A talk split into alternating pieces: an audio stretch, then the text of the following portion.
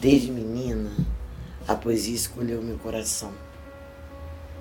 Através de sua inconfundível mão, colheu e o fez, se certificando da oportunidade e da profundeza da ocasião.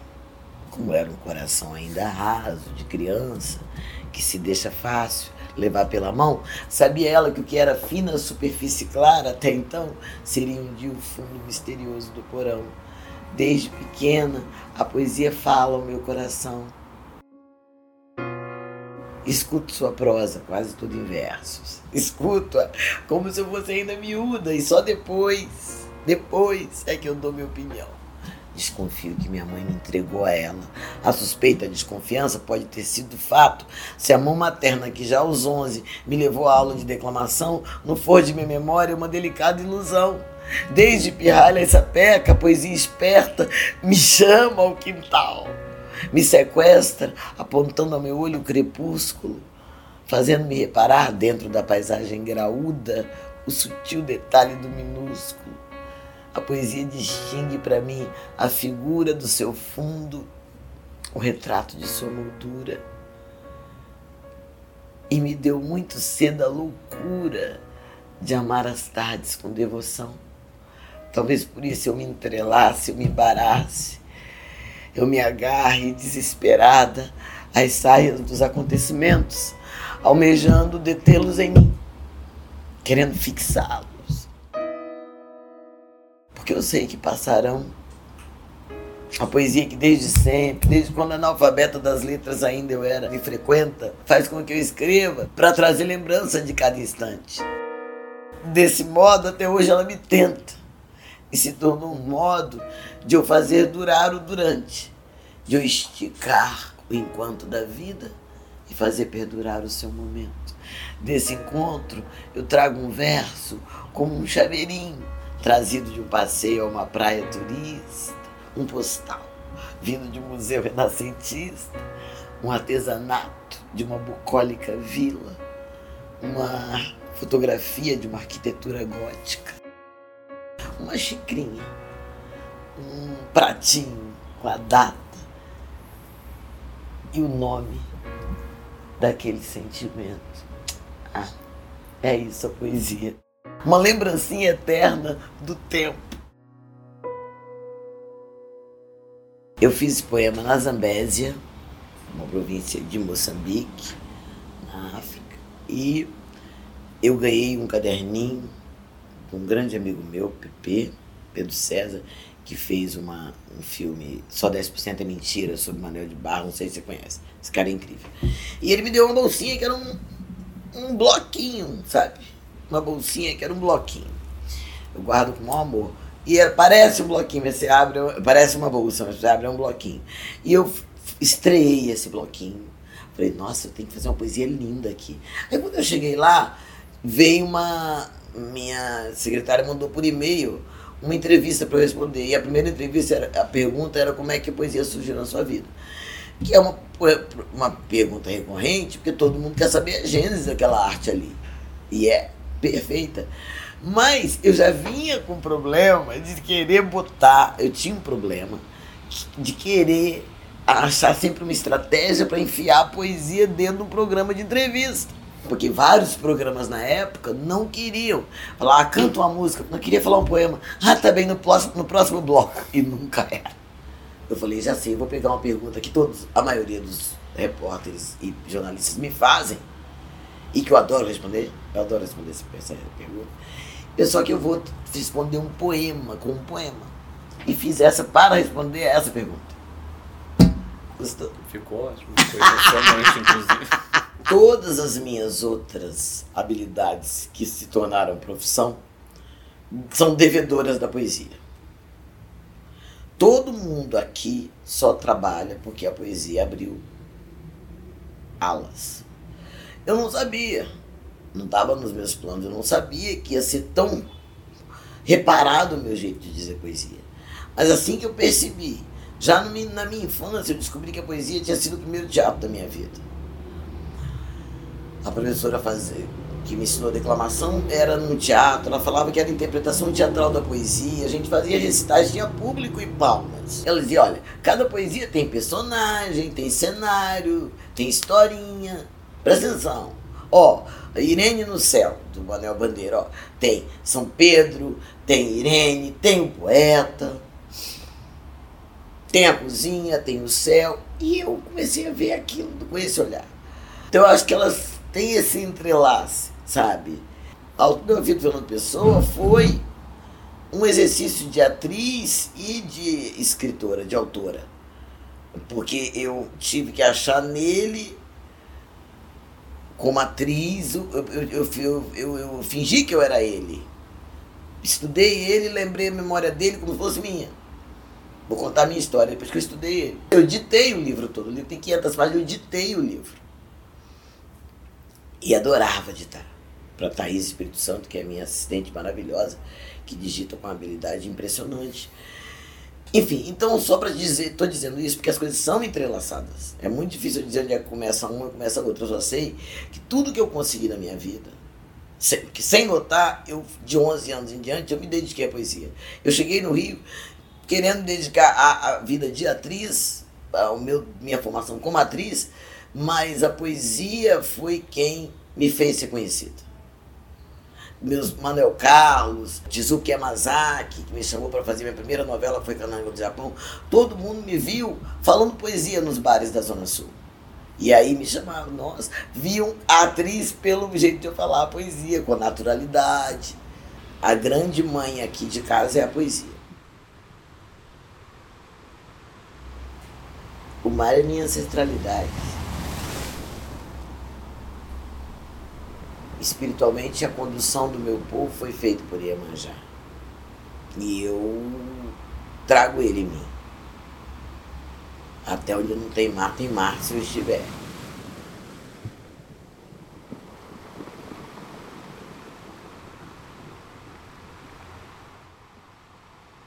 Mas eu preciso morar perto do mar. Eu gosto de saber que ele está ali. Eu preciso, como eu estou morando aqui, fico muito confortável, muito. tá certo. Eu sou litorânea. E ele tá muito na minha poesia. É muito difícil não ter uma parte de águas nos meus livros, porque eu acho. É, é muito impressionante, né? O mar não é à toa que é considerado uma entidade, porque é de um poder. Ninguém pode crer.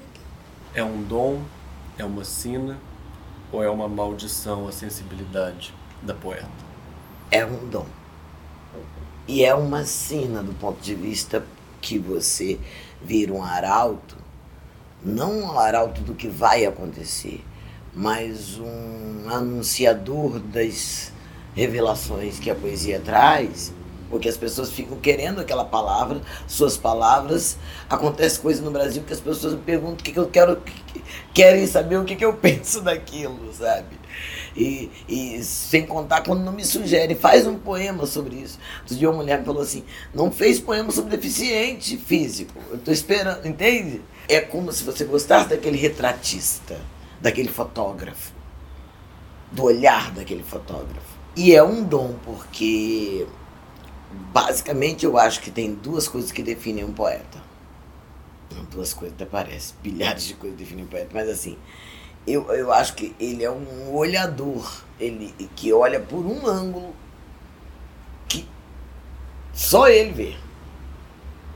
E ele sabe disso e por ter intimidade com as palavras, organiza aquilo em palavras. Por outro lado, se tudo a gente sente potencializado, também é mais potente a nossa esperança. Entende? É impressionante. Eu levo cada porrada, mesmo politicamente no Brasil, situações escrotíssimas que a gente vive. É, é como se eu tivesse aquele sentimento, aquela indignação, fico puta com aquilo e imediatamente nasce uma onda assim, ah, na hora, tipo assim, como é que é? De esperança, entendeu? Eu gosto muito de ver o, ponto, ver o mundo sob o ponto de vista de uma poeta. Eu acho uma, um privilégio do ponto de vista emocional. Hoje, se alguém te pedir para se definir, é poeta? Hoje seria poetisa. Poetisa. Eu sempre disse que era comum de dois gêneros. Mas eu cada vez mais compreendo não que haja um gênero na poesia, mas há um gênero no, no seu, na sua autoria. Né? E, e eu acho que nesse caso eu acho muito, eu acho inclusive poético a palavra poetisa, sabe? E rima com Elisa. Mas assim, eu acho que é bacana e é afirmativo num mundo tão dominado pelo machismo tóxico que faz de a presença de um homem entre 100 mulheres faz o grupo todo chamar eles. Se tiver um homem, nós temos que falar eles. E se tiver 200 mulheres e um homem, será eles. Então, num contexto desse, eu acho muito bacana, me cabe bem ser poetisa. Você tem alguma dor que é recorrente? A indiferença com a desigualdade me machuca muito. Me quebra. Saber que uma professora não abraça uma criança negra, não dá um uma cafungada no pescoço dela como ela dá num menino branco, é como um punhal para mim. Caralho, acho foda que parece que eu tô falando de ficção. Isso me machuca muito. Isso, assim, na questão do mundo, né? A desigualdade, a indiferença com a desigualdade me deixa chocado. A outra coisa é as perdas, né? A perda da minha mãe. Isso tudo tem um certo recente do meu irmão. É sempre um certo, é meio de um por um lado, mesmo que o tempo passe, tem uma região que ainda dói. Como aquilo que nunca cicatrizará, né? É, muito, é um misto de saudade. Quando você chora? Quando dói. Quando eu me emociono de alegria ou de tristeza. Eu tenho um negocinho que é como se fosse uma glândula. Ele espreme e eu choro. E eu choro. Agora, por exemplo, eu chorei porque eu estou tendo uma pessoa muito importante para mim, eu estou tendo uma conversa sobre esse meu nascimento, como é que a poesia nasce em mim. E eu me emocionei agora respondendo você com essa poesia. A declamação para mim, ela não é falsa. É tanto que eu falo, não escolhe poema que você não goste para os meus alunos. Não escolhe poema que não te toque, que você vai ter dificuldade. Vai querer chorar e não vai ter vontade de chorar. Naquilo não te emociona. Se aquilo te emocionar, você vai chorar sempre. Eu acho que é isso que a gente faz, uma tentativa muitas vezes desesperada de deter aquele pôr do sol me faz escrever aquele poema. Descrevendo as cores. Somos todos tradutores. Todos os poetas são tradutores. Esse trabalho de transformar essa imagem em escrita é o tesão para mim do poeta. Então vai detendo momentos tal qual uma fotografia ou uma pintura faz coisas que mexem com o meu coração, existem uns lugares que apertam aquele botãozinho e eu choro. E eu não travo. Pode ser num banco, pode ser no meio de um discurso, pode ser numa consulta. Eu não travo porque eu não quero. Eu já engoli muito choro quando era criança. Engole o choro, minha avó falava. Eu não engulo mais choro, minha avó. Entendeu? Eu não engulo mais choro. Então, assim, eu acho que todo mundo deveria ter esse trânsito e é isso que eu ensino, esse trânsito entre o que você é e sua expressão. Então, esse trânsito, eu quero deixar o meu sempre bem fluido, sabe? Porque também acho bonito chorar. Poetisa, atriz, escritora, mulher negra brasileira. Como foi que você se fez, Elisa? Eu fui preparada pelo chefe do Quilombo, que é meu pai. E nossa Dandara, que é minha mãe. Eram dois, duas pessoas que vieram da classe operária e que neles eles fizeram uma, uma ascensão econômica da família pela intelectualidade. Então meu pai se desdobrou. Com oito anos ele botava fogo nas caldeiras das locomotivas, para depois virar superintendente da Vale 12. Sustentando os filhos, fazendo faculdade, e dormindo pouquíssimo, minha mãe com o menino no colo ajudando ele a fazer. Depois minha mãe virou professora de yoga, criou a primeira academia de yoga do Espírito Santo. Os caras eram visionários, pretos. E caíram dentro. E meu pai, então eu fui criado assim, já na resistência. Estou sempre muita vontade, muito colocada no meu, na minha autoestima, no meu bem-estar, na minha força. Eu acho que vem, acho não, e vem dele e dele, dela, deles, né, dos meus pais. Eu sou filho de pais esclarecidos e quilombolas no sentido da contemporaneidade.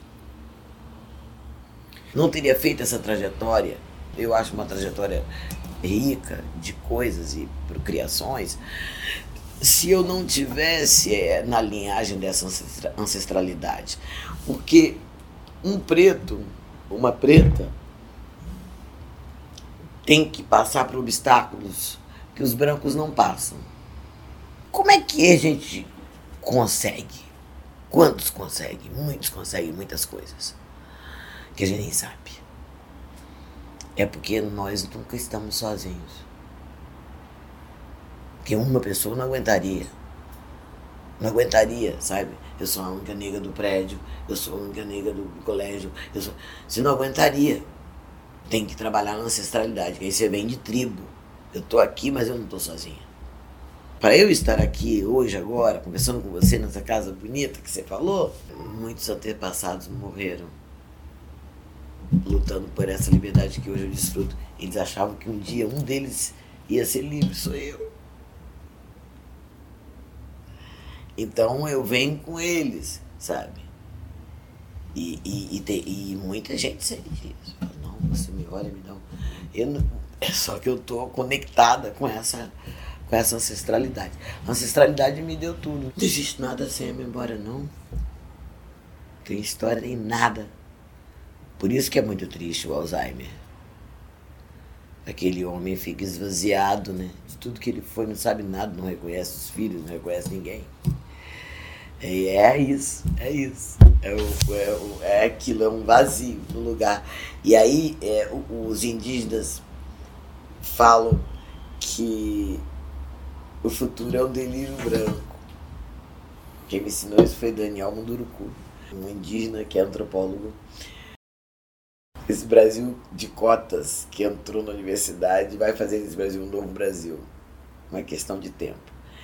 E aí ele falou, o futuro é um delírio branco, porque o que, que tem o povo indígena? Uma memória o pajé é respeitadíssimo, conta a história da tribo, e tudo é, é, é, cultuado, a memória, a memória de tudo, a memória do saber, de tudo, de tudo, de tudo, de tudo. E o presente é feito dessa memória conservada, atualizada com o que está acontecendo agora. É disso, é disso que se trata. Esse é, é o presente é assentado em cima de um ótimo passado. O que a gente vive com o domínio branco e as regras, é, regras brancas, é uma satisfação imensa, porque nunca chega à realização. É, é o contrário, tudo é o contrário. Eu sou o dono da terra. Eu não sou dono da terra, não. Eu sou pertencente. Eu que pertenço à terra. Eu morro, ela vai ficar aí. Eu que pertenço à terra. Eu que pertenço a, a, ao céu. E é assim que o indígena pensa. Isso que cada vez mais nós vemos esse ainda essa coisa de acabar com a memória é a mesma força que quer acabar com os indígenas e com os pretos. O indígena é também alguém da natureza. Ele jamais vai maltratá-la, digamos. Vai matar para comer, só para comer. Vai vender. Ele não mata para vender. É, muito forte a história do mundo assim. E da mesma maneira que um filho de Oxóssi não vai desmatar. Não vai derrubar uma árvore, que ele não é maluco. Ele é a árvore. A palavra é resistência? Totalmente. Eu agora, com toda a minha alegria, minha brincadeira, eu tenho posto fogo no barquinho eu agora que vários brancos acordaram em relação ao racismo que vivem há muito tempo, só agora que Agora que amigas minhas estão falando, menina, eu lembro que eu quis ter um namorado preto. E lá em casa o tempo fechou e a gente não desenvolveu o assunto. Eu tava paquerando o cara, por acaso passei lá em casa com ele, meu pai disse que não queria mais eu lá, lá que aquele cara lá em casa. E eu não perguntei a meu pai, eu sabia, ela disse, mas eu não. Parece que tem uma nuvem no assunto, que tinha uma nuvem no assunto. Então agora que está nesse momento, essa escrevivência do, da, da, da, da Conceição, eu não conhecia, eu pensava que era outra coisa. Maravilhoso. Não é para fazer mais menino branco dormir né, da casa grande. É para incomodá-los no seu sono injusto, porque não há democracia sem a abolição. É mentira. Inclusive, nem esse céu dos justos. Porque esses justos que estão lá fazendo seus cultos, fazendo suas confissões e tomando hóstia, mantém suas escravas e seus escravos há gerações. Certamente, neste céu que eles propagam, não há lugar. Diz que racista queima, morre tudo pretinho, né? No, no fogo do inferno, sabia? Depois que eles. É, diz que vão pro inferno. Não, porque se for brincar de céu e inferno nesse lugar, maniqueísta assim, não cabe. E isso, eu nunca vi ninguém falar, padre, eu pequei. Eu mantenho minha empregada no quarto sem janela. A mãe dela foi minha babá da minha mãe, a avó dela foi babá da minha avó. E a gente, desde criancinha, a gente escraviza essas pessoas. Damos roupa tudo suja, rasgada para elas, o, o, a comida diferenciada. Padre, me perdoa. Eu nunca ouvi essa confissão. É atrás dessa confissão que eu tô.